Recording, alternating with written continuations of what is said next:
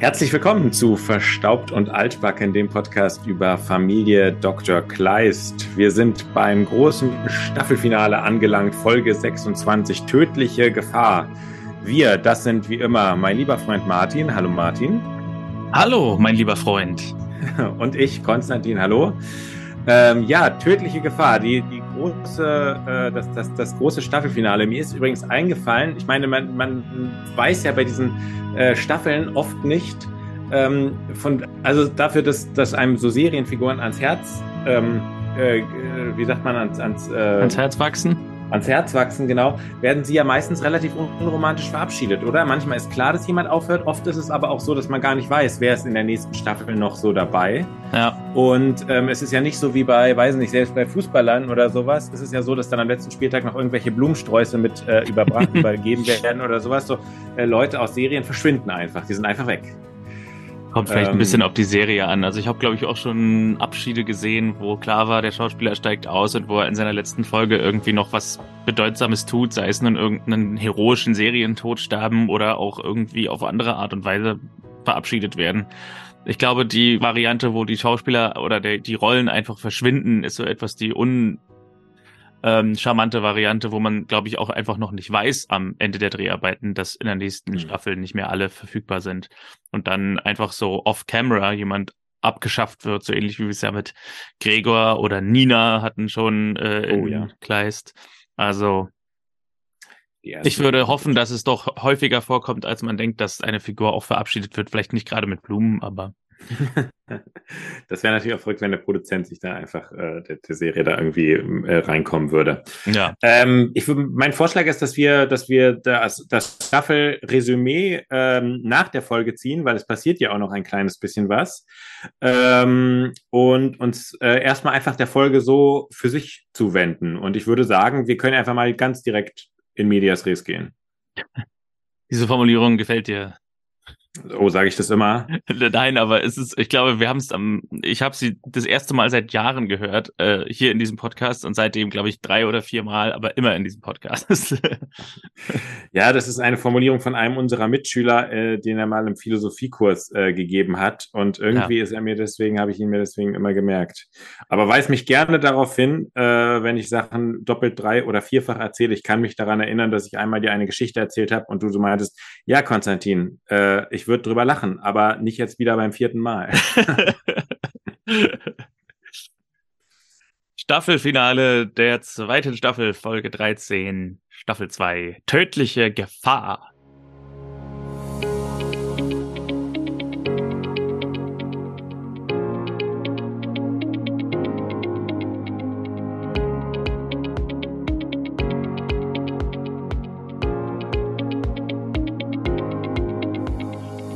Wir beginnen aber, bevor wir in tödlicher Gefahr sind, wieder einmal bei der Villa-Familie Dr. Kleist.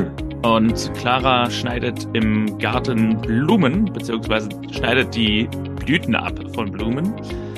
Und dann sind wir in einer ziemlich wilden Eröffnungsszene, die auch hier eine ganze Seite füllt bei mir. Ähm, wir sehen Johannes und Christian im Flur. Ähm, die Hochzeit ist am Samstag, die Hochzeit zwischen Inge und Johannes. Und Christian geht zu Marlene ins Schlafzimmer, äh, spricht zu ihrem Bauch, weil sie ja schwanger ist, seit wir in der letzten Folge herausgefunden haben, dass sie schwanger ist und sagt zu dem Bauch, komm raus, kleines Baby. Und Marlene meint, nein, nein, es soll schon noch ein paar Monate im Bauch bleiben. Alle sind glücklich und dann riechen sie was. Marlene riecht etwas, sie riecht Fleisch und Knoblauch. Und wir sehen auch kurz, wie Inge unten irgendwie Buletten brät oder, oder ich glaube, es sind so Hackbällchen. Und das ist schon genug, um die äh, Marlene, die immer mit Morgenübelkeit zu kämpfen hatte, was eigentlich vorbei war, sofort wieder übel fühlen zu lassen. Inge kocht seit Wochen vor für die Hochzeit, erfahren wir. Und Christian will einen Tee holen für Marlene aus der Küche. Sie reden über ein Kleid, das Johannes nicht sehen soll, das Marlene versteckt und Christian hat die Ringe. Und äh, Marlene fragt, ob wir wohl auch noch so romantisch sind nach 20 Jahren. Und Christian erwidert, willst du mich wirklich erst in 20 Jahren heiraten? Und Marlene antwortet, dann bleibt die Beziehung wenigstens spannend. ja. Haben wir mal eine These, die in den Raum gestellt wurde, ja. gleich, ne? Und dann ähm, geht Christian zu Inge in die Küche, schlägt vor, dass sie doch lieber ein eigenes Buffet kommen lassen. Es ist doch Wahnsinn, wenn du auf deiner eigenen Hochzeit kochst, womit er nicht ganz Unrecht hat. Ja. Äh, Johannes kommt dazu und riecht dieses griechische Frühstück, also riecht diesen, diese Hackfleischbällchen, die er am liebsten isst und kostet eins, findet aber, es ist ein bisschen zu wenig Knoblauch. Was deshalb lustig ist, weil Christian meint, vielleicht den Knoblauch lieber weglassen und Inge auch meint, ja, es war vielleicht ein bisschen viel. Aber Johannes ist es immer noch zu wenig. Christian geht mit dem Tee nach oben und Johannes enthüllt den schäbigsten Hochzeitsanzug, den man je gesehen hat, glaube ich. Also er hat wirklich so ein braunes Hemd und irgendwie so ein, so ein abgetragenes altes Jackett drüber. Also es ist unglaublich hässlich. und genauso sieht Inge das auch, ist entsetzt. Äh, Johannes meint, der ist so gut wie neu. Ich habe ihn 16 Jahre, aber noch nie getragen oder fast nie getragen. Und Inge meint, das ist völlig aus der Mode, das trägt man nicht mehr. Und Johannes meint, er wird das wieder zum Trend machen. Aber als Inge dann schmollt, ähm, fragt Johannes nur ganz unterwürfig, wann? Und Inge antwortet, heute Mittag. Und was man jetzt hier noch nicht so ganz weiß, aber ahnt, ist, dass sie also heute nochmal in die Stadt gehen und einkaufen für Johannes, dass er auch schick aussieht und nicht diese, diese Lumpen tragen muss. Und also das war die erste Szene. Ja, mir hat, mir, hat, mir hat sehr gut gefallen, ähm, äh, dass sie sagt, das ist doch mindestens 15 Jahre alt. Und er sagt in einem Ton, der eigentlich ein widersprechender Ton ist, 16. so, und äh, ein Satz, der, glaube ich, ab einem bestimmten Alter nicht mehr fallen darf, ist der Satz, na, dann mache ich es eben wieder zum Trend.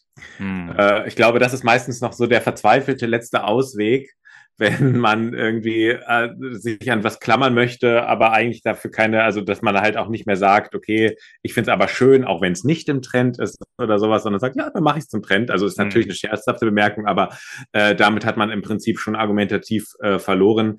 Ähm, ich, ich sehe es ja in der schlechteren Auflösung. Du hast ja äh, eine bessere Auflösung. Ich wusste nicht, dass der jetzt so schlimm ist, aber ja, äh, ich hätte jetzt Johannes eh sozusagen, das klingt jetzt so ein bisschen wie vom formuliere ich das gut? Ich hätte ihn jetzt nicht als so, ähm, so, so, so, er ist kein Anzugträger, sagen wir es ja. so. Ja, der Anzug sieht so ein bisschen so aus wie so ein ähm, pseudo-schicker Anzug, also womit man so vielleicht in die Kirche geht oder so. Also jetzt nicht super, super nobel, aber es ist mhm. so der abgetragene Anzug. Er sieht halt wirklich aus wie ein Anzug, der von vor 16 Jahren ist. Okay. Und äh, ja, ab einem gewissen Alter ist irgendwie so der also orientiert sich niemand mehr an dir, ne? Also man würde jetzt ja auch nicht sagen, dieser 80-Jährige setzt noch einen Trend. Den Trend setzt dann doch meistens eher die Jugend.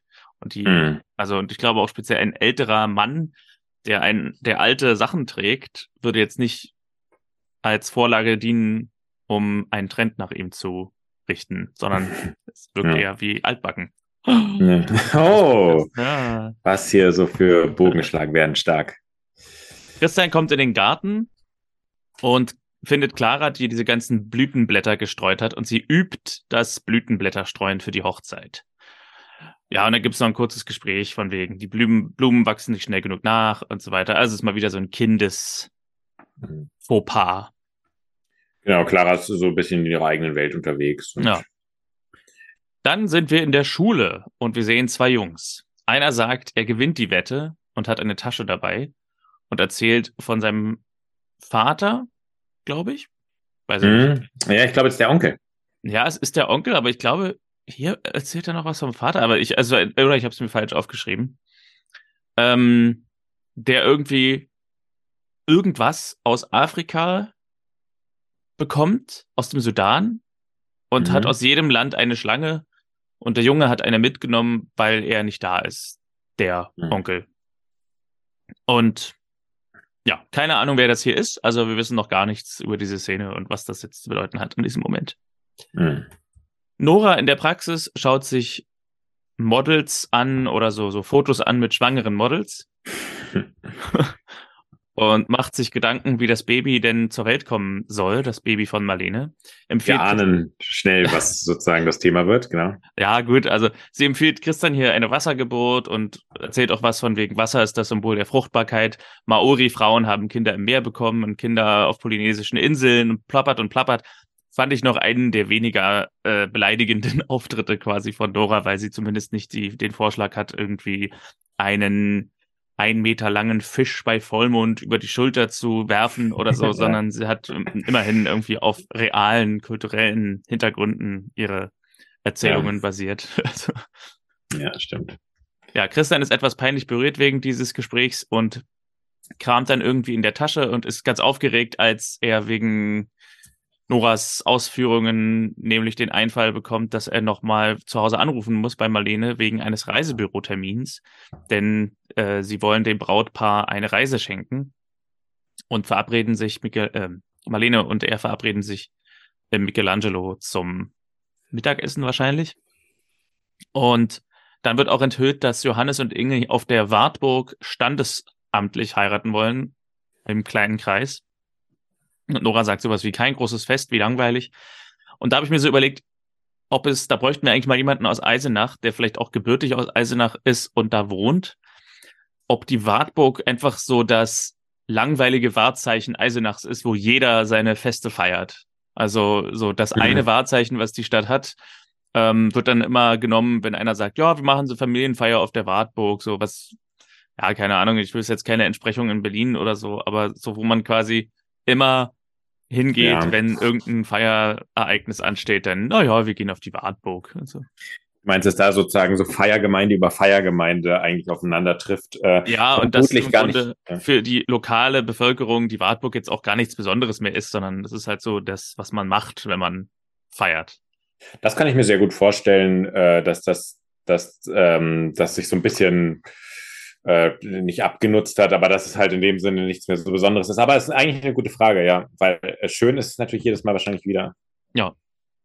Im Klassenzimmer in der Schule öffnen die beiden Jungs jetzt die Tasche und nehmen die Schlange heraus, die in einem kleinen Transportterrarium sitzt.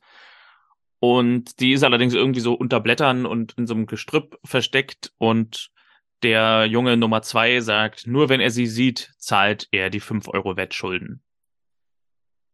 Äh, andere Szene, Johannes und Inge gehen Kleidung kaufen. Sie will den bestaussehenden Mann von ganz Eisenach, sagt sie zu ihm. Er denkt, es reicht doch, wenn sie die bestaussehende Frau von Eisenach ist. Aber sie erwidert, Komplimente helfen dir nicht weiter und sie betreten das Kleidungsgeschäft. Wieder im Klassenzimmer sagt Junge Nummer zwei, entweder die Schlange kommt raus oder der andere Junge hat die Wette verloren. Und daraufhin öffnen sie das Terrarium, stochern mit einem Lineal darin herum und sehen dann auch die Schlange. Die Klasse kommt aber dann wieder und sie müssen die Box schnell in die Tasche stecken. Und wir sehen Marlene das Klassenzimmer betreten, denn sie ist heute die Vertretungslehrerin für Frau Friedrich, die wir nicht kennen. Und es wird irgendein Test geschrieben. Johannes probiert Anzüge an, Inge findet Johannes schick, der will aber nicht für Änderungen bezahlen und will sich wohlfühlen. Und in einem Moment, wo Johannes wieder in die Umkleidekabine geht, sagt der Verkäufer zu Inge abschätzig, Männer. Ein Verkäufer, wohlgemerkt. Tja. Und im Vertrauen sagt Inge dann zum Verkäufer, er soll einfach die Änderung machen und bis Freitag liefern und sie kümmert sich dann schon um das Finanzielle. Aber der knauserige mhm. Johannes soll nicht Recht bekommen oder soll nicht nach seinem Willen gehandelt werden. Ja, äh, das ist vielleicht, es ist ein bisschen Klischee, aber ich glaube, es ist keine ganz untypische Situation. Was denkst du, also wäre das in der Mitte der Staffel passiert, hätte, glaube ich, allein die Äußerung, dass es um Johannes Hochzeit mit Inge geht und dass er aber dann an dem Anzug, an den Kosten des Anzugs herumknausert und sagt, Veränderungen will er nicht bezahlen, schon wieder für eine halbe Episode Streit zwischen den beiden gesorgt. ja, ja, er hätte es halt nicht gesagt, sondern er hätte irgendwie, dann hätte sie was bezahlen wollen. Er hätte verstanden, dass es eine Bezahlung auch für, dann dass er dann auch Haushaltsdienste bezahlen muss oder sowas. Äh, daher wäre, stimmt schon, wäre eine andere, anderer Drive drin gewesen. Ja. Im Klassenzimmer sehen wir die Schlange aus der Tasche entkommen, während die Klasse einen Test schreibt. Und die Stunde endet und wir sehen die Schlange in ein Versteck gleiten. Als der Klassenraum leer ist, geht Marlene, lässt aber einige Bücher und ihre Jacke mit Handy in der, im Klassenzimmer liegen Und als das Handy klingelt, fällt es ihr auf, geht zurück und Christian ist dran und ja, die Schlange beißt Marlene ins Bein. Ähm, also es, es fällt mir ähnlich schwer, diese Situation zu beschreiben wie letzte, letzte Woche den Blitz, weil ähm, ja, es ist so, als würde sie eine Mücke beißen. Also eine Mücke mhm. stechen. So, sie macht so am Bein so ein bisschen Aua, fasst sich einmal kurz an die Wade, aber guckt anscheinend auch nicht runter, dass sie jetzt eine Schlange sieht, sondern ist so, ach, au Mensch, ach, kneift jetzt hier gerade die Strumpfhose oder was. Und mhm. ähm, redet dann mit Christian übers Abendessen. Also ich wurde noch nie von einer Schlange gebissen, aber ich würde vermuten, dass es spürbarer ist als ein kleines Zwicken mhm. und dass die Schlange ja nun nicht ninja-mäßig verschwindet, sondern dann an der Bissstelle auch zu sehen ist. Mhm. Also wie Marlene nicht merken konnte, dass sie gerade eine Schlange gebissen hat, ist mir ein bisschen schleierhaft. Aber wir sehen Zum, die Schlange aus dem Raum gleiten. Zumal es ja auch so ist, dass kurz danach Lisa ähm, diese Schlange bemerkt, in einem anderen Kontext werden wir gleich noch erklären. Ja. Und dann ähm, aber auch darauf aufmerksam macht, dass sie so laut ist und so Geräusche macht und sowas. Ja, also, das, äh, ja. also von daher ja. äh, ein bisschen, also ich sag mal, dafür, dass man so in der Schwangerschaft ja auch sehr sensibel ist, ähm, auch geruchssensibel, wie wir am Anfang feststellen, ist sie hier irgendwie sehr, ach ja, irgendwas war. Irgendwas hat mich da gezwickt. Ja. Johannes und Inge treffen auf der Straße Erwin Baum und der gratuliert dem jungen Glück, wie er sagt. Also für mich ist das junge Glück immer oft eine Sache für so junge, ein junges Paar, oder? Nicht so für so mhm. 70-Jährige, aber gut. Ja, zumal welche, wo ja im Prinzip schon seit Ewigkeiten was passiert. Ja. Ja. Ja, eigentlich sollte er gar nichts von der Hochzeit wissen, aber er weiß es, weil er das Aufgebot gesehen hat, der beiden. Und er will die beiden trauen und ist auch Standesbeamter, drängt sich also so ein bisschen auf. Inge ist überhaupt nicht begeistert, aber lügt. Ach, das ist wunderbar. So, also sie lügt ihn quasi so ein bisschen offensichtlich an, dass sie sich total freuen, dass er sie jetzt trauen wird. Und als Erwin weg ist, sagt Johannes, das war wohl unvermeidlich. Und Inge sagt, ja, das war es wohl. Und als nächstes machen sie sich auf die Suche nach einer Krawatte. Sie hat es natürlich auch so ein bisschen schwer. Sie ist, ne, wahrt natürlich das freundliche Gesicht und er schafft es wieder auf einzigartige Art, Druck auszuüben, indem er sagt, äh, wenn, als Johannes sagt, du kannst es machen oder irgendwie sowas, sagt er ja, äh, wo er dann sagt, ja, ja, Johannes, nichts anderes hatte ich von dir erwartet. Also denkt, er macht so, also was, was soll das denn? Das ist eine private Feier, da hat man, da hat jemand, äh, ein Bekannter überhaupt gar keine Erwartungen an wen zu stellen. Ja, und da äh, lädt er, glaube ich, auch noch seine Familie mit ein und so. ja. Also, ja. Unverschämt. Marlene und Christian sitzen in Michelangelo. Sie entscheiden sich für Paris als Hochzeitsgeschenk für Inge und Johannes. Und Marlene ist etwas schlecht. Sie will aber nichts nehmen, also keine Medikamente von Verena. Aber Christian ruft Verena, Verena trotzdem an wegen Medikamenten. Verena muss zwar los zu einer Hausgeburt, aber sagt Christian, was er ihr verschreiben kann. Und mittendrin springt Marlene dann aber auf und rennt auf die Toilette. So, also hier steht immer der Vater. Ich glaube, es ist auch wirklich der Onkel, aber hier steht immer noch der Vater bei mir in den Notizen. dann der ist Junge, es der Vater. Ja, dann ist es der Vater. Die Notizen sind die Bibel. Genau. Der Junge, dessen Vater, Onkel, die Schlange gehört, kommt mit dem Fahrrad nach Hause, stellt das Terrarium wieder in das große Terrarium zurück und bemerkt nicht, dass die Schlange nicht drin ist. Hier fand ich vor allem ganz cool das Set-Design, denn wir sehen wirklich viele Terrarien mit vielen echten Schlangen äh, rumstehen. Da äh, eine drollige Formulierung aus der Altsteinzeit, da hat man sich nicht lumpen lassen. Ähm, hier tatsächlich ein paar äh, Dschungelsachen aufzubauen und echte Schlangen mhm. einzulegen. Also cool gemacht. Mhm. Marlene kommt kreidebleich und übel wieder aus dem Restaurant von der Toilette, hat Schmerzen in der Bauchmitte. Christian will sie in die Praxis bringen. Ganz kurz ist auch hier wieder der Fall, dass Marlene meint, ach, ich muss mich doch nur mal kurz hinlegen. Hm. Also wieder der, der sie, gehört zum, will. Sie gehört zum klassischen Patientenstamm äh, von Herrn Kleist, die genau. einfach mitgezogen werden muss. Ja, aber Christian ist ja an der Quelle quasi. Ja. Johannes und Inge wollen die Hochzeitstorte bestellen, jedenfalls Inge, äh, die davon immer geträumt hat, so eine Hochzeitstorte zu haben, und sie gehen in die Bäckerei. Und dann sind wir in der Praxis. Christian untersucht Marlene, das Baby ist okay, Herztöne sind auch okay, er kann nichts feststellen. Ihr ist aber schlecht und sie hat Schmerzen im Bauch. Und er sagt ihr, sie soll nachdenken, ob sie irgendwas Ungewöhnliches erlebt hat. Und Marlene erinnert sich, irgendwas hat mich vorhin in der Schule gestochen. Lisa ist in der Zwischenzeit in einem Kunstkurs, der gerade endet, und sie bleibt zurück und beendet noch irgendwas als ihr die Schlange begegnet und sie rausrennt. Derweil wieder zurück in der Klinik sieht Christian die Wunde an Marlenes Bein und erkennt einen Schlangenbiss und bringt sie sofort in die Klinik. Und Lisa informiert den Hausmeister, dass eine Schlange im Kunstraum ist. Der Hausmeister lacht sie erst aus, will dann aber doch nachsehen. Lisa meint, die Schlange sieht gefährlich aus und hat gerasselt. Und daraufhin will der Hausmeister erst einmal die Direktorin anrufen, also Marlene. Und Marlene liegt aber schon im Krankenwagen, macht sich Sorgen, das Baby zu verlieren. Und als ihr Handy klingelt, geht Christian ran und erfährt vom Hausmeister das mit der Schlange und dass Lisa sie gesehen hat. Möchte Lisa sprechen, fragt sie, was es für eine Schlange war. Sie weiß es nicht genau, sagt nur, die war klein und hat gerasselt. Und Christian erzählt ihr, dass Marlene gebissen wurde. Johannes soll Giftzentralen in der Nähe abtelefonieren, falls sie ein Serum brauchen. Clara soll vom Kindergarten abgeholt werden. Sie legen auf und Christian informiert in der Klinik Dr. Berg, der wieder zurück ist, Alexander Höchst, und informiert ihn über den Schlangenbiss und Zustand von Marlene und ruft dann Remanka an. Ja, die äh, mittlerweile entwickelt sich der Herr Dr. Berg ja auch zum äh, Sidekick der Serie. Ja. Ähm, und Christian wird immer mehr inoffizieller Mitarbeiter des Krankenhauses.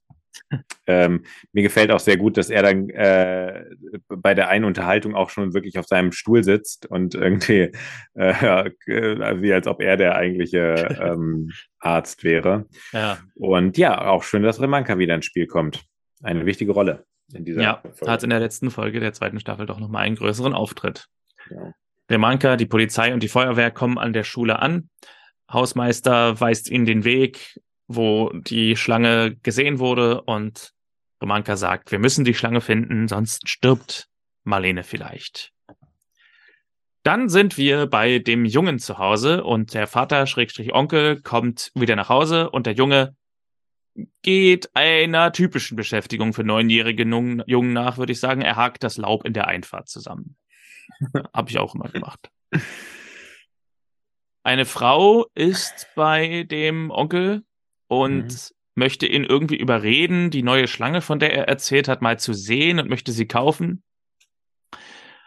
Die Figur wird nicht weiter erklärt, aber also er lehnt ab, da man sich mit einer solchen Schlange auskennen muss und sie noch Ruhe braucht und ruft dann irgendeinen gemeinsamen Bekannten von den beiden an, Rolf. Er soll keinem mehr seine Adresse geben. Oder als Antwort sagt Rolf irgendwas, was wir nicht hören und daraufhin unser Onkel hier. Klar war sie hübsch, aber ich kriege noch Ärger, wenn sich rumspricht, dass ich verkaufe. also dieser Rolf hat offenbar gedacht, ach ja, da ist so eine Frau, die ist hübsch, der gebe ich mal die Adresse von meinem Kumpel. Da freut er sich. ja, eigentlich auch wirklich. Die ist ja hübsch. äh, ein interessantes Geschäftsmodell, äh, auf dem das beruht. Ja, und der Onkel fragt den Jungen. Einfach die hübschen Leute die Nummern weitergeben, ja? Ja. Der Onkel fragt den Jungen, ob er alle gefüttert hat, und das war die Aufgabe. Deswegen hatte der Junge äh, Zugriff auf die Schlangen, weil er sie füttern sollte. Christian gibt einige Symptome telefonisch durch oder empfängt Anweisungen von Marlene und Dr. Berg kommt hinzu, meint erstmal, soweit ist alles unter Kontrolle, aber Marlene hat eine extreme Reaktion, vielleicht durch die Schwangerschaft. Es geht ihr sehr schlecht. Sie ist jetzt erstmal sediert, aber sie brauchen ein Antiserum in den nächsten Stunden, sonst verliert sie das Baby. Und er fragt Christian, ob sie nicht einfach mal ein Serum auf Verdacht bestellen können. Aber das Problem ist eben, dass sie nicht wissen, welche Schlange es ist und deswegen auch nicht, welches Serum sie bestellen müssen. Und außerdem sagt Christian, es gibt in Deutschland gerade kein echtes Serum. Ähm, außerdem muss es aus dem Lebensraum der Schlange kommen, sonst wirkt es vielleicht gar nicht. Ja, Johannes ist am Telefon in der Apotheke, hat eine Website für Ingrid, auf der man sehen kann, welches Serum gerade wo verfügbar ist. Ingrid gibt die Seite ein, aber man braucht die exakte lateinische Bezeichnung der Schlange die müssen sie herausfinden, bevor sie da irgendwas machen können.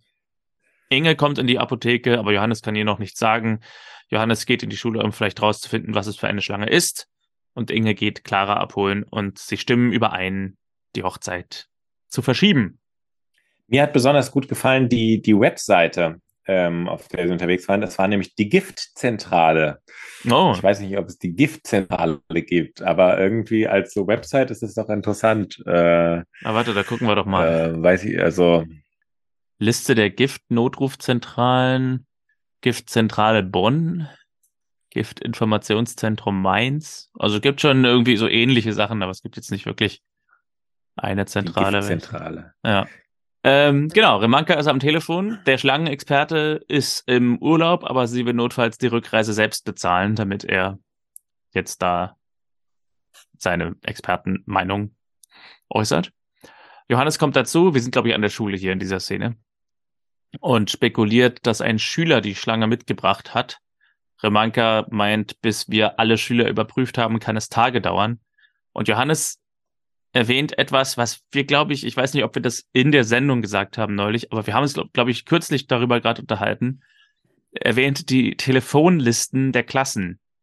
Ja. Ähm, das ist ja wirklich ein Relikt aus vergangenen Tagen, diese Telefonlisten, wo man quasi immer in alphabetischer Reihenfolge oder so die Klassenliste hatte und jeder telefoniert von oben nach unten. Also quasi, keine Ahnung, einer mit Nachnamen Arnhold äh, würde dann den mit Nachnamen Becker anrufen und mhm. der Bäcker würde dann den Nachnamen äh, Chemnitz anrufen und mhm. so weiter und so fort. Und dass man dann am Ende alle angerufen hat.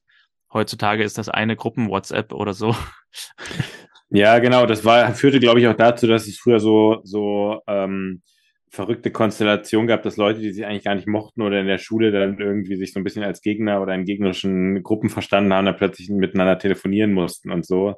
Genau, heute wäre der Kommunikationsweg sehr viel einfacher und sehr viel ja. schneller. Also Johannes legt diese Telefonlisten der Klassen vor. Remanka meint, derjenige würde es nicht zugeben und Johannes meinte doch, derjenige würde es zugeben, wenn es um Leben und Tod geht. Dann sind wir wieder bei dem Jungen und wir erfahren, als sein Vater bzw. Onkel sagt, Mensch, Sven, die neue sollte doch noch nicht gefüttert werden. Ding, ding, ding, ding, ding, ding, ding. Er heißt Sven. also, Tja, ja. auch hier mal wieder ein Fall von Namenssuche. genau, die neue sollte noch nicht gefüttert werden. Das hat der Junge vergessen. Äh, sie braucht eigentlich noch Ruhe. Und sie reden darüber, wie giftig diese Schlange ist und wie der Vater schon oder Onkel schon mal gebissen wurde. Und äh, ja, wenn die einen beißt, meint er, dann wird's schwierig. Ja, wir erfahren sozusagen eine absolute Zuspitzung der, der Dramaturgie, weil ähm, wir mehr und mehr merken, okay, es hat hier wirklich tödliche, potenziell tödliche Konsequenzen. Danach sehen wir Pivi und Lisa, die sich Bilder von Schlangen anschauen, um eventuell herauszufinden, welche Lisa gesehen hat. Und sie brechen in einen Streit aus, weil sie sich nicht so richtig erinnern kann und Angst hatte vor der Schlange. Und Johannes, Inge und Clara kommen dazu. Clara fragt, warum alle so traurig sind und Johannes sagt, Marlene ist sehr krank. Ich weiß aber nicht so genau, wie ich mit dieser Claras, mit diesen Clara-Szenen umgehen soll. Denn irgendwie haben sie nicht so richtig Inhalt. Sie bieten immer so ein bisschen nochmal so eine andere Perspektive, eben die Perspektive eines kleinen Kindes auf diese, auf diese Sachen, die so passieren. Aber so richtig was zum Rekapitulieren findet man da oft gar nicht. Äh, also äh, die Szene kann man wahrscheinlich wirklich nur als ähm, ja, Unterstützung der Storyline ansehen mhm. und kann man jetzt gar nicht drüber viel reden. Also. Naja, ich fand, äh, zumindest, ich fand äh, die, die, die Johannes hier pädagogisch sehr wertvoll, wie er es gesagt hat, dass er halt sozusagen keine zu, äh, zu tiefe Trauer verbreitet, also auch keine Angst macht. Er sagt ja, das hat gar nichts, also wir sind einfach jetzt gerade traurig mit ihr, weil sie solche Schmerzen hat. So, das macht uns gerade traurig, aber er will jetzt nicht, äh, redet da nicht über die Konsequenzen oder so. Also das äh, finde ich macht, löst er ganz gut. Remanka und die Feuerwehr sind an der Schule. Jede der Klassen hat die Telefonkette in Gang gesetzt und der Feuerwehrmann erzählt, die Schlange kann lange in den Lüftungsschächten versteckt bleiben. Die muss auch nicht viel essen. Also muss nicht lange, muss nicht oft nach draußen kommen. Aber er weiß von einem in Eisenach, der Schlangen zu Hause hält und Remanka fragt nach dessen Namen, um sich bei ihm eine Expertenmeinung einzuholen. Danach sind wir in der Klinik. Christian ist bei Marlene. Marlene fragt, die ist jetzt schon äh, sehr geschwächt. Marlene fragt, ob das tödlich ist. Und Christian sagt, du wirst nicht sterben und das Baby auch nicht. Und Marlene nimmt jetzt seinen Heiratsantrag an, wenn er sie denn noch heiraten will. Und Christian sagt, ja, natürlich, es wird eine wunderbare Hochzeit, wir werden wunderbare Kinder haben und wir werden zusammen alt. Und Marlene möchte die Familie sehen, denn sie kann vielleicht nicht mehr lange wach bleiben. Was denkst du über die Sache hier, dass sie ihren Antrag, seinen Antrag jetzt so annimmt im eventuellen Angesicht des Todes? Ist das der richtige Moment? ähm, ja, also, boah, schwere Frage. Ähm, ähm, weil es gibt ja zwei Möglichkeiten. Entweder sie überlebt, also sozusagen es ist eine, eine, eine, eine Versicherung der gegenseitigen Liebe, so ähm, die, also von daher. Äh, hast, hast du einen Einwand, einen emotionalen ja. Einwand? Also ich frage mich eben, bitte, wenn sie ähm, also warum hat sie nicht vorher Ja gesagt? Ist sie jetzt erst sicher, weil sie fast stirbt, dass er der Mann ist, der für so. sie richtig ist? Oder ah. also wird sie quasi vom Schicksal ja. gezwungen, jetzt auf den letzten Metern ihres Lebens nochmal äh, alles gut zu machen, alles gut zu hinterlassen? Also wenn sie glaubt, dass sie stirbt, dass sie mhm. dann nicht will, dass Christian irgendwie ein Leben lang denkt, ja, das war eine große Liebe von mir, aber sie hat nie gesagt, dass sie mich heiraten will, sondern sie will jetzt sozusagen ihn glücklich hinterlassen. Und dann ist es für mich eventuell nicht der richtige Grund, um Ja zu sagen. Hm, okay. Ähm, äh, ja, okay. Ähm, kann, äh, weiß ich nicht. Das waren die besten 20 Sekunden verstopft und altbacken.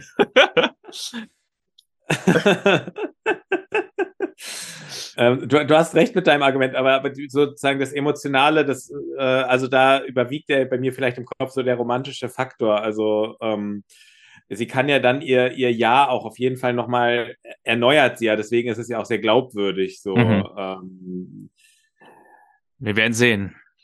Genau. Junge Nummer zwei radelt zu Sven. Also Junge Nummer zwei kriegt leider auch keinen Namen. Der bleibt bei mir jetzt immer Junge Nummer zwei. ähm, der berichtet ihm, also Junge Nummer zwei berichtet Sven von der Situation, dass die Direktorin vielleicht stirbt. Mit einer Formulierung, die ich auch viel verwendet habe, als ich zehn war. Die Direktorin geht vielleicht hops. Ohne Ende haben wir das gesagt. die, die, klassische, ja, da hat wahrscheinlich der Sohn der Drehbuchautorin des Drehbuchautors gesagt, du, das musst du so sagen. Ähm, da hat die alte oder keine Ahnung, die oder der alte Drehbuchautor sich überlegt, wie reden die Kids heutzutage? Die geht vielleicht hops. Das ist cool. genau, die Teens und Twins, wie reden die? ähm, äh, ja, äh, vor allem, ich glaube, es ist ja nicht nur die Direktorin, es ist, glaube ich, die, die, die Direx, oder? Direx, ja. Hm.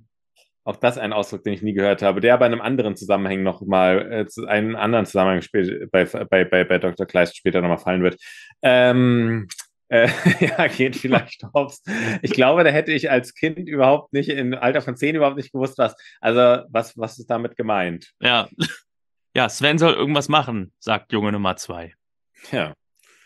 Die Familie Kleist verlässt die Villa abends und geht zur Klinik und Verena kommt dazu und fragt Inge, ob sie irgendwas tun kann. Inge sagt, niemand kann gerade irgendwas tun, sie haben kein Serum. Ähm, aber es gibt die Hoffnung bis zuletzt. Verena möchte mitfahren und sagt einen Satz, wo sie sich auch in die Kamera hätte drehen können. Sie ist doch meine beste Freundin. Hm. Musste sie Inge nochmal dran erinnern. Und dann, äh, ja, darf sie mitkommen. Und sie fahren alle in die Klinik. Remanka kommt bei dem Onkel offenbar von Sven an und auch hier erfahren wir einen Namen, als sie nämlich sagt Herr Möhring. Haha, er heißt Herr Möhring. Ja, sie brauchen Hilfe, da er sich mit Schlangen auskennt und er sagt sowas wie, ja, ich hatte früher ein Paar. Dieser Satz wird später in der Szene nochmal ganz interessant. Denn dann ist erstmal kurz äh, was anderes wichtig. Sven sieht nämlich die Polizei in Form von Remanka bei Herrn Möhring stehen und befürchtet schon, dass da irgendwas sein könnte, dass er irgendwie entdeckt wurde wahrscheinlich. Und Remanka informiert Herrn Möhring, dass sie möchte, dass er mitkommt und hilft, die Schlange zu finden, die in der Schule entkommen ist. Und er holt eine Wärmelampe und Haken und geht ins Haus. Und Sven schleicht ins Haus hinterher an Remanka vorbei, geht, jetzt steht hier, jetzt geht, genau, habe ich mich hier selber überlistet. Hier steht, geht zu seinem Vater und nennt ihn Onkel Bernhard. Kann man äh, theoretisch der Vater und Onkel gleichzeitig sein? Es gibt ja manchmal verrückte Familienkombinationen, wo irgendwas geht, aber ich glaube, das wird kompliziert. Das ist, glaube ich, schwierig. Da müsstest du ja dann quasi, äh, nee, da wollen wir mal gar nicht, ich weiß gar nicht. Das, ich glaube, da verzetteln wir uns, wenn wir jetzt darüber nachdenken, ja, wie das möglich auch. sein könnte. Du das müsstest dein eigener Bruder sein, glaube ich. Mm, ja, das, das wird tricky. Ja. Ähm, ja, erkundigt sich, also Sven erkundigt sich bei seinem Onkel Bernhard, ob die neue Schlange noch da ist. Und weil er so komisch fragt, wird Bernhard stutzig und fragt, ja, warum nicht? Äh, hast du etwa das Gehege aufgemacht? Und Sven gibt zu, ja, aber nur ganz kurz. Und Bernhard ist außer sich. Bist du wahnsinnig? Hast du sie etwa mit in die Schule genommen? Und Sven sagt, ja, er wusste ja nicht, dass sie so giftig ist. Und Remanka kommt einfach ins Haus und fragt, ob sie was helfen kann beim Tragen. Und hier ist die entscheidende Frage, hat Remanka hier detektivischen Spürsinn?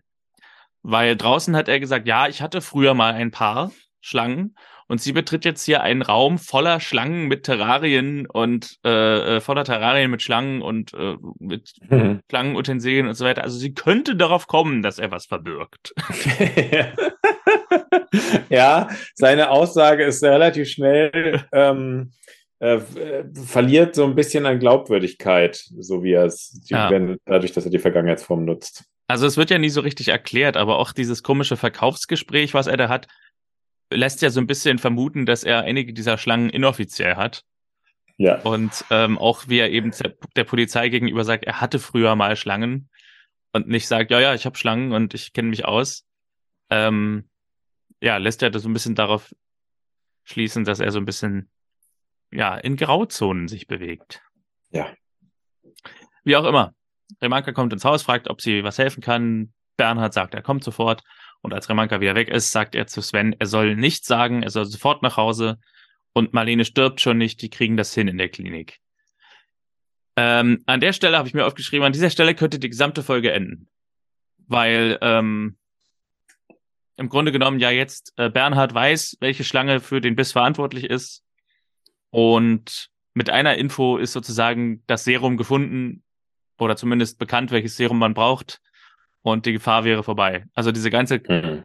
dieses ganze Kapitel von, dass er jetzt noch auf die Suche geht in der Schule nach der Schlange, um zu verschleiern, dass er da irgendwie mit involviert ist, ähm, hätte gar nicht sein müssen. Hätte er einfach gesagt, welche Schlange ja. das war. Ja, ja, es ist irgendwie ganz merkwürdig, dass er sich dann noch weiter beteiligt an dieser Suchgeschichte. Ja. Ne? Also ja. ähm, das, das ähm, das ist sozusagen, vielleicht nehme ich jetzt doch schon mal ein kleines bisschen vorweg, was ich sozusagen an der Folge auszusetzen habe, weil sozusagen ich finde, dass sie mit dieser skurrilen Schlangenbiss-Story ähm, eigentlich hier was legt, wo sie, ähm, was sie dann leider sehr trivial irgendwie auflöst. Hm. Ähm, es wird sozusagen die, ähm, ich dachte, dass es wirklich so durch so ein Kreuz und Quer an Sammelsurium an Informationen mit Krimin kriminalistischem Geschick irgendwie aufgelöst wird. Hm. Ähm, aber am Ende wird es doch dann trivial. Ich meine, gleich kommt der, ähm, äh, der, der, also dadurch, dass der, ähm, Sohn da irgendwie im Krankenhaus vorbeikommt oder der Neffe oder sowas. Ähm, jetzt müssen wir uns mal einigen, wer ist es? Also es ist wohl der Neffe. dann der Neffe. Irgendwie ist es mir dann am Ende so ein bisschen zu schnell, dass also die Lösung kommt dann zu zu mhm. zu anders, als ich es vermutet hatte. Er liegt vielleicht daran, dass wirklich sehr viel an an verschiedenen Stories in dieser Folge verarbeitet wird. Also ja. diese Inge und Johannes Hochzeitsstory ist ja auch noch sehr präsent am Anfang geht dann ein bisschen in den Hintergrund, als diese Schlangenbiss-Story kommt und äh, verbraucht aber trotzdem einiges an Sendezeit, die dann mhm. vielleicht ein bisschen fehlt an der Stelle, wo es darum geht, diese Schlangenstory noch etwas detaillierter zu auszuarbeiten. Ja, das kann sein, das stimmt. Jedenfalls kommt die Familie nun zu Marlene. Clara fragt, ob Marlene jetzt auch zu den Sternen geht, zu ihrer Mutter. Und sehr ehrlich antwortet Marlene, vielleicht. Aber da ist es ganz schön, da muss man nicht weinen. Marlene sagt der Familie, dass sie alle sehr lieb hat. Und ja, Christian packt hier irgendwie so ein bisschen der Tatendrang und er geht nach draußen. Verena entschuldigt sich, dass sie nicht helfen kann. Marlene muss das alleine schaffen. Alle sind emotional und Clara sagt, sie sollen nicht weinen. Ihr habt doch gehört, was Marlene gesagt hat. Also, Äh, lustigerweise, Clara weint, glaube ich, erst an der Stelle, als sie später ähm, nicht die Blumen streuen darf. also das, das Kind ist irgendwie das, das am wenigsten weint. Ja. Dann kommt die Szene, die du schon angesprochen hast. Sven schleicht ja, in ja. die Klinik und spricht eine der Schwestern an und fragt nach Frau Holstein, wie es ihr geht. Und das hört Christian, der ja gerade aus dem Zimmer rausgestürmt ist, zufälligerweise mit an und fragt, ob Sven irgendwas damit zu tun hat. Und Sven ist ein sehr guter Lügner. Sven sagt nein und versucht sofort wegzurennen. ja, sehr, sehr, sehr glaubwürdig. Martin, hast du mit meiner Freundin geschlafen? Nein. Hilfe, Hilfe. ja, genau. Es ist dann, und auch das meine ich sozusagen, es ist so ein bisschen in der, in der Auflösung dann so, er kommt, also der Täter meldet sich sozusagen selber, verhält sich super verdächtig und damit klärt sich der ganze Sachverhalt, weißt du? Also. Ja, ja. Ähm, das stimmt. Ja, es geht jetzt ja eigentlich Schlag auf Schlag. Denn Christian fängt ihn, als er versucht wegzurennen und setzt sich mit ihm hin, will die Wahrheit wissen. Sie müssen wissen, welche Schlange es war. Ähm, und der Junge kennt den genauen Namen der Schlange nicht, aber hat sie von seinem Onkel sagt Christian, wo er diesen Onkel finden kann. Und der ruft Remanka an und sagt ihr, sie soll ihn, den Onkel, unauffällig rausholen aus der Schule. Damit ist im Grunde ja auch fast schon das größte Problem gelöst, dass sie eben nicht wissen, welche Schlange es war. Und ja, genau in der nächsten Szene passiert das genau. Bernhard, der Onkel und die Feuerwehr sind mit Wärmelampen auf der Schlangensuche. Die Schlange wird von der Wärme angezogen, meinen sie. Und Remanka kommt rein und möchte, dass Bernhard mitkommt. Und als sie rauskommen, fährt bereits Christian vor. Und hier habe ich mir aufgeschrieben, er hat den schmalen Mund. Immer wenn Christian so wütend ist, dann hat er so einen ganz schmalen Mund und hm. sieht so ganz streng aus. Und man sieht sofort, hm. als er aussteigt, hier, er hat den schmalen Mund. ja, jetzt wird's ungemütlich. Ja, genau. Jens? Ja, Christian will nicht drum herum reden. Er weiß, dass es seine Schlange ist und möchte nur wissen, wie die Schlange heißt und ob es ein Antiserum gibt. Sonst stirbt seine Frau und sein Baby und er nimmt ihn am Kragen und schüttelt ihn. Ja, und äh, Bernhard informiert ihn, welche Schlange es ist und dass er Serum zu Hause hat. Ja, also ich, dieser Bernhard ist mir suspekt. Ja, ja, ja, das stimmt, das stimmt. Er weiß erst selber nicht, ob er der Vater oder der Onkel ist. Damit fängt schon mal an. Ja. Dann hat er Schlangen, äh, die er offenbar nirgends offiziell angibt. Genau, hat, hat ähm, betreibt ein unglaubliches Sicherheitsprogramm im Sinne von, dass er noch extra Serum mit einschleppt, immer aus fremden Ländern, um, um Leute zu schützen, falls was passiert. Als dann aber was passiert, versucht er sozusagen in seiner alten Rolle zu bleiben und so zu tun, als hätte er mit der Schlange nichts zu tun, obwohl er ja schon die Polizistin sozusagen angelogen hat und sie ja seiner Lüge sofort auf die Schliche kommen könnte. Also irgendwie. Ja, und das Serum, was er hat, scheint ja auch nicht deklariert zu sein, weil er glaube ich, einer der Ärzte sagt, offiziell gibt es kein Serum äh, in Deutschland. Also. Ja, ja also ähm, er hat irgendwie, muss er für sich nochmal, glaube ich, so ein bisschen entscheiden, in welche Richtung er da geht. ja, sie fahren zu ihm nach Hause und Christian informiert telefonisch Dr. Berg. Ist ein schöner Moment hier, weil er kann den Namen der Schlange nicht wiederholen. Also hm. der äh, Bernhard sagt ihm, es ist eine Echis carinatus, und am Telefon sagt er zu Berg, dann ist es eine echtes, äh, wie war das? Eine echtes Carinatus. Eine echtes Carinatus. Es wäre gut, wenn er gesagt hätte, es ist, es ist eine echtes Carinatus. Ja, genau. Äh, das ist ja so ähnlich wie damals äh, unser Running Gag mit der, äh, mit der tachiatrikischen Philosophie, oder wie das war. Ah, ja, stimmt. Ja. Stimmt. Ähm, ich habe, ich habe äh, mal gegoogelt nach der Echis carinatus. Es ist in Deutsch hm. die gemeine Sandrasselotter, eine Art Viper. Oh. Und jetzt kommt's, die gibt es nicht im Sudan. Ach. Das heißt, wir haben diesen äh, Herr Möhring noch der Lüge überführt. das heißt, die ist vielleicht gar nicht aus dem Sudan. Ich sage, ich lese sie mal vor, wo sie unter anderem herkommt. Äh, Indien, Sri Lanka, Afghanistan, Iran und Irak. Also eventuell ein iranischer Spion. Der das Herr ist aber irgendwie, Möhring. Ja, das ist aber irgendwie lustig. Genau, dass er, dass das, also äh, entweder hätte es so eine Story, dass er eigentlich eine ganz andere Vita hat, oder es ist schlecht recherchiert.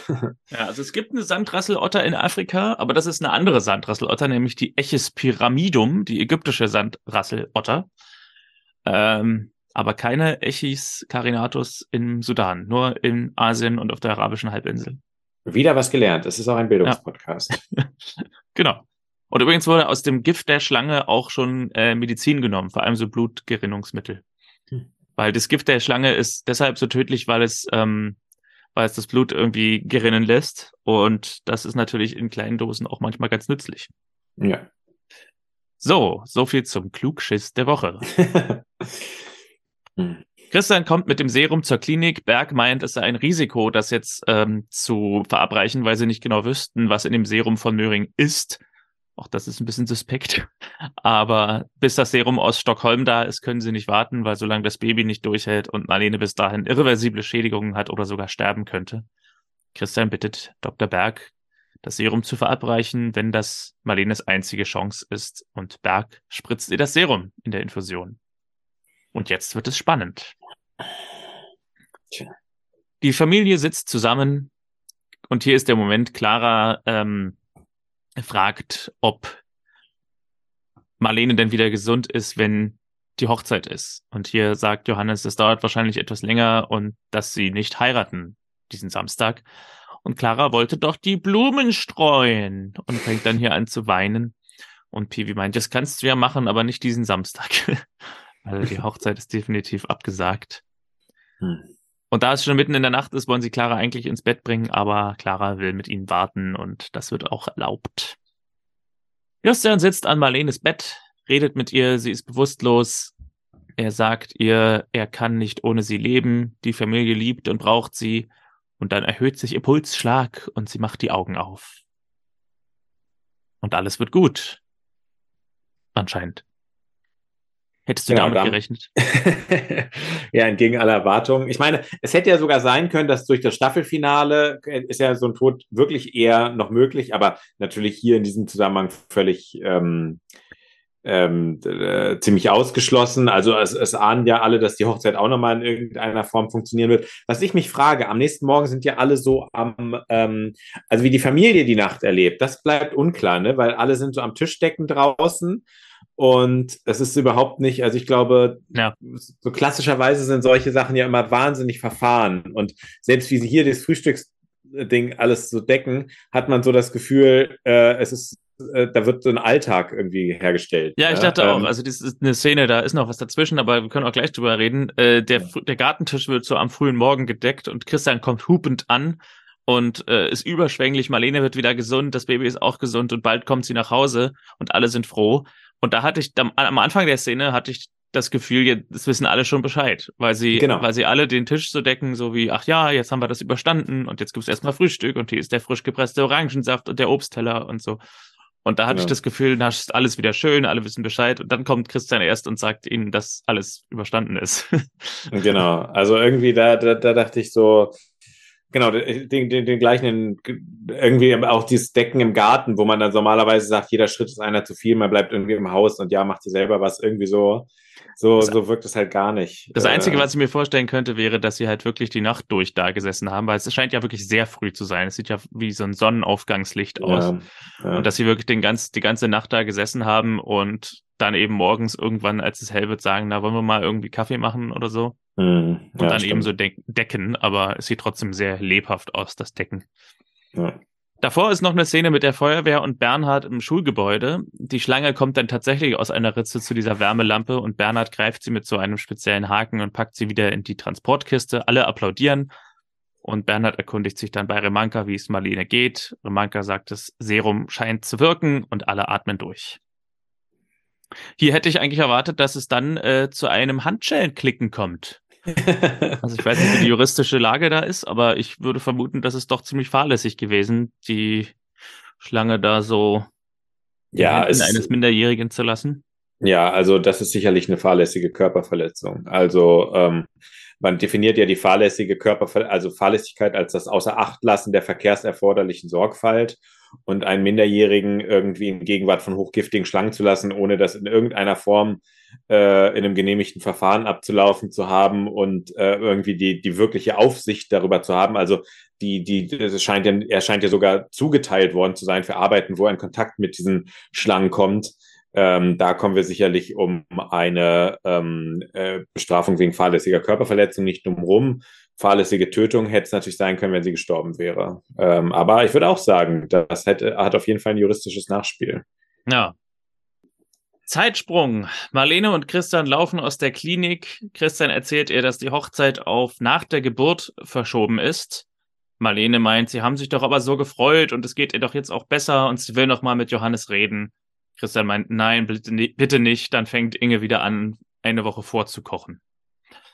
Und dann setzen die Kleists wieder zusammen am Esstisch im Haus.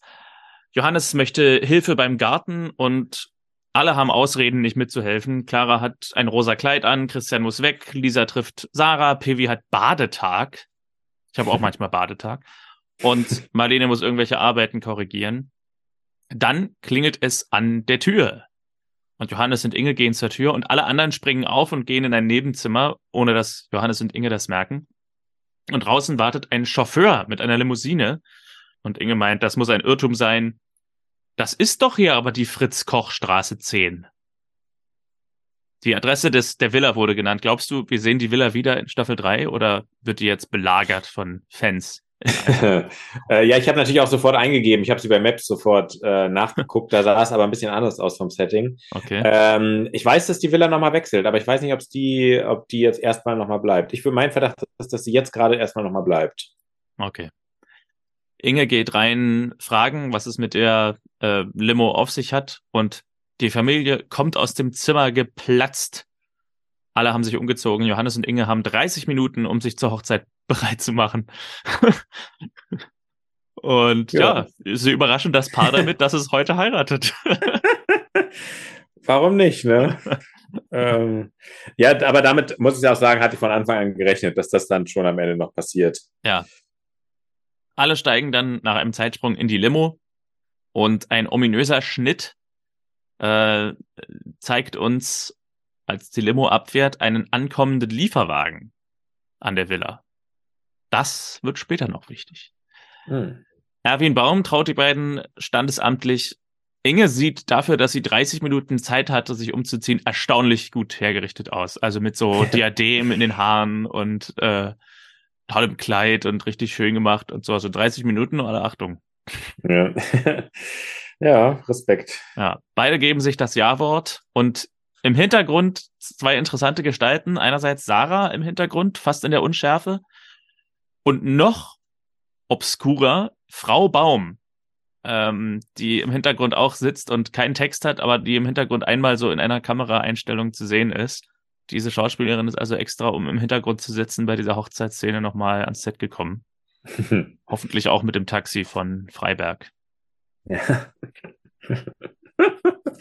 Stimmt. Grüße gehen raus an der Stelle. genau. Und dann kommt Claras großer Moment. Ähm, Sie streut die Blumen und wir hören den klischeehaften Hochzeitsmarsch aus dem Sommernachtstraum. Und ja, das Paar fährt mit der Limo los und wir kommen wieder zurück zur Villa. Und dann sehen wir, was es mit dem Lieferwagen auf sich hatte. Denn an der Villa stehen Nora, Verena, Remanka und Ingrid. Sie sind wohl wie die Brautjungfern und warten an der Villa. Ingrids Outfit, habe ich mir aufgeschrieben, ist sehr freizügig. Also hm. kannst du ja noch mal gucken, obwohl du ja immer unscharfes Bild hast. Sie gewährt tiefe Einblicke hier in dieser Folge. Mhm. Und ähm, Nora hörte, dass Altersehen die besten sein sollen, hat sie gelesen. Und dann kommt die Limo an der Villa an.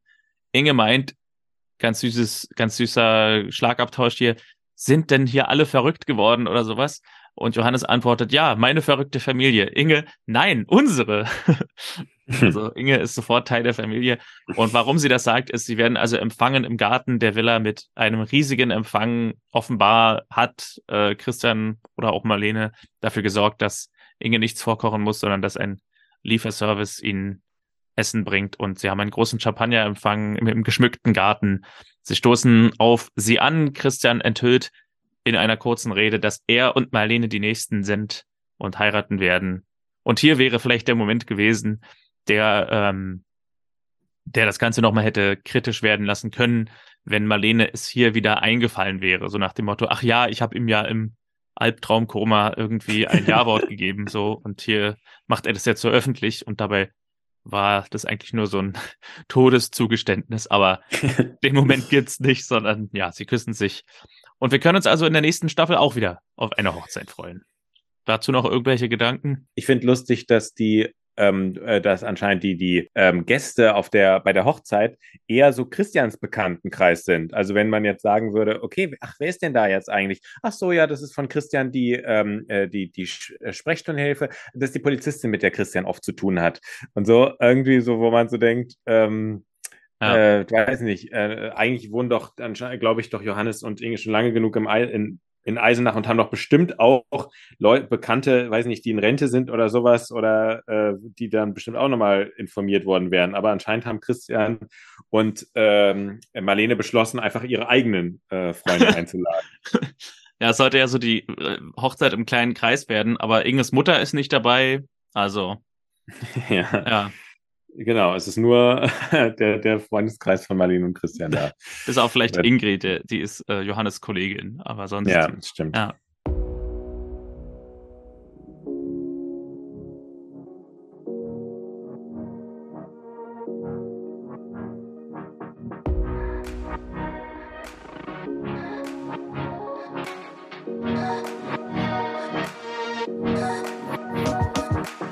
Damit endet diese Folge, damit endet Staffel 2. Und besonders lustig war, ich kaufe mir das ja immer bei Amazon oder Amazon Prime und kaufe die nächste Staffel dann immer erst, wenn wir eine fertig geguckt haben. Und darum hat mir Amazon was anderes vorgeschlagen, was ich als nächstes gucken könnte. Und darum jetzt ein Announcement. Die nächste Folge Verstaubt und Altbacken handelt von Harry Potter und der Orden des Phönix. Mit dem Titel Gemeinsam statt einsam. Äh, Folge 27. Ja, was ist dein, dein Resümee? Staffel 2 ist zu Ende. Ja, also für mich war es schon insgesamt ein gelungener Abschluss der Staffel, auch wenn Marlenes ähm, Schlangenbiss etwas unecht wirkte.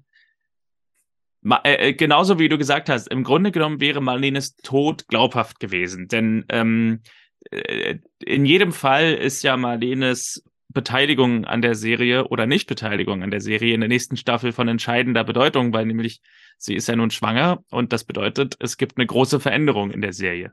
Und manchmal ist es ja auch so, dass man was andeutet, dass es eine große Veränderung geben könnte und dann mhm. lässt man aber die Figur sterben und das war ja, im Grunde alles nur ein, ein, ein, ein roter Hering.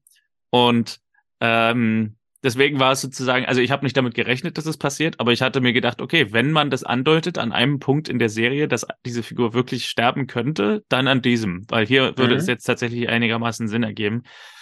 Auch wenn es natürlich schon extrem wäre für Christian als Figur, wenn er das zweite Mal innerhalb von wenigen Jahren seine große Liebe verliert. Mhm. Ähm, der Moment oder Inges und Johannes Hochzeit ist ein Moment, auf den die Serie schon seit längerem hingearbeitet hat und wirkt wie ein großer Moment in der Historie der Serie. Also es war schön, ihn zu sehen. Äh, und wir haben schönerweise auch gleich das nächste konkrete, worauf wir uns dann freuen können, also Christians und Marlenes Hochzeit.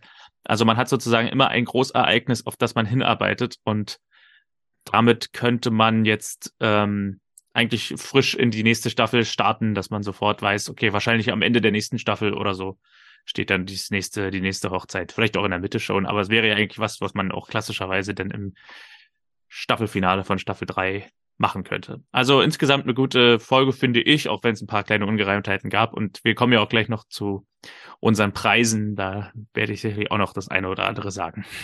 Stimmt, ja, lassen Sie doch, lassen, ja, was ich ja eben schon meinte, also ähm, äh, sozusagen irgendwie, ich, ich habe ja nichts dagegen, wenn es so ein bisschen skurril ist, äh, äh, sowas wie so ein Schlangenbiss in der Schule, sehr, wirklich sehr, sehr ungewöhnlich.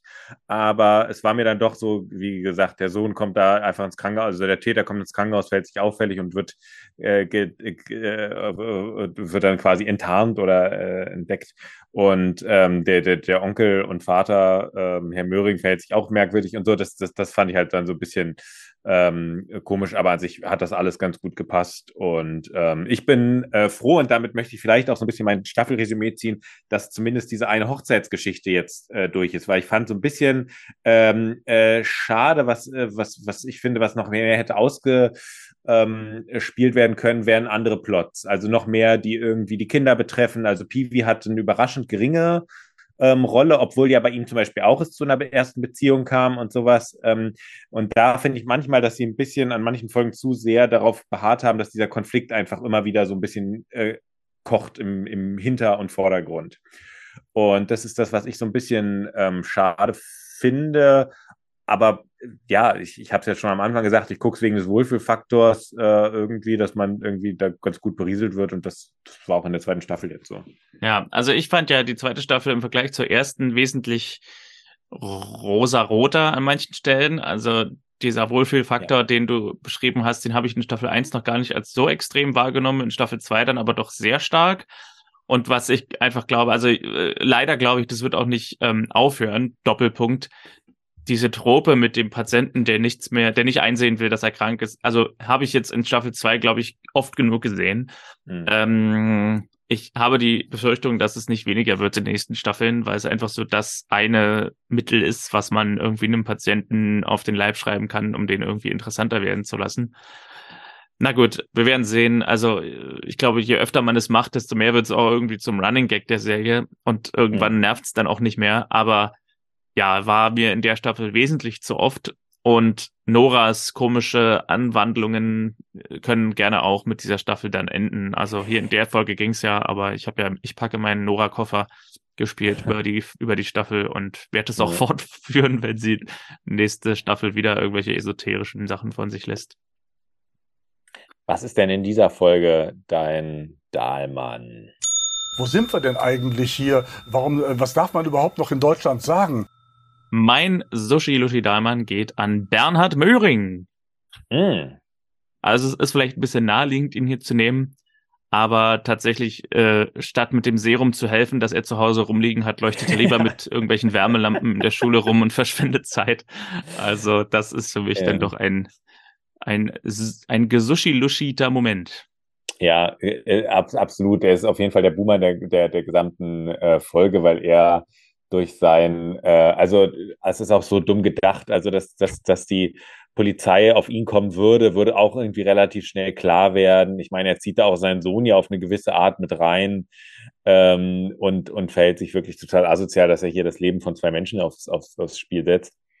Ähm, ja. ja vollkommen, vollkommen korrekt. Ich habe noch mal ein bisschen geguckt, was sind so die äh, Nebenbeisätze, die einem noch so bitter aufstoßen. Mhm. Ähm, interessanterweise ist, hat sich hier Pifi relativ in den Vordergrund gespielt, als er Lisa fragt, was war es denn für eine Schlange? Und als sie es einfach nicht mehr weiß, was ich irgendwie sehr nachvollziehbar finde in so einem Schreckenmoment, und man will ja auch nichts Falsches sagen, weil dann sagt jetzt, Mensch, reiß dich mal zusammen. Und den mhm. Satz, Mensch, reiß dich mal zusammen, ja, da bin ich auch ein bisschen allergisch dagegen. Ähm, ja, aber ich kann den Moment verstehen, weil er natürlich genauso Angst um Marlene hat wie, wie alle anderen und aus diesem Moment heraus vielleicht auch reagiert auf eine Art und Weise, wie man es nicht tun sollte, weil er eben Emotionen hat, die man nicht alltäglicherweise hat. Da hast du natürlich recht, das stimmt. Deswegen bekommt er den auch nicht, sondern ah, es bekommt, okay. äh, den bekommt äh, äh, unsere Gynäkologin ähm, Verena Klein. Oh mit einem Satz, der am äh, vermeintlichen Totenbett von Marlene fällt, immer im, im Krankenhausbett. okay. Äh, weil sie ja versucht, äh, Marlene wieder zum Leben äh, zu motivieren. Ja. Das versucht sie mit dem Satz, ich muss doch noch Patentante werden. Und das ist eine so egoistische Herangehensweise. Also anstatt dass ich jetzt, also angenommen, es würde jetzt dir passieren, ich hoffe alles, dass es nicht passiert, mhm. ähm, dann würde ich sagen, aber Martin, du hast, äh, äh, du hast äh, ein schönes Leben in Potsdam. Denk an das ganze Essen, was, äh, was du gerne isst. Denk an die Natur, die du genießt. Denk an die Highlights, die du hast, an die Freunde. Ich würde versuchen, was ist für dich schön. Aber welcher Satz nicht fallen würde, Martin, ich muss doch noch im FIFA gegen dich gewinnen oder sowas. Also das ist einfach, ich kann doch nicht mit, mit einem Argument kommen, das mich betrifft. Ähm, ja. Also zumindest nicht so als erstes so. Und das deswegen wird sie hier für mich ausgezeichnet. Also wenn du das machen würdest, würde ich wahrscheinlich aufstehen und sagen, let's play.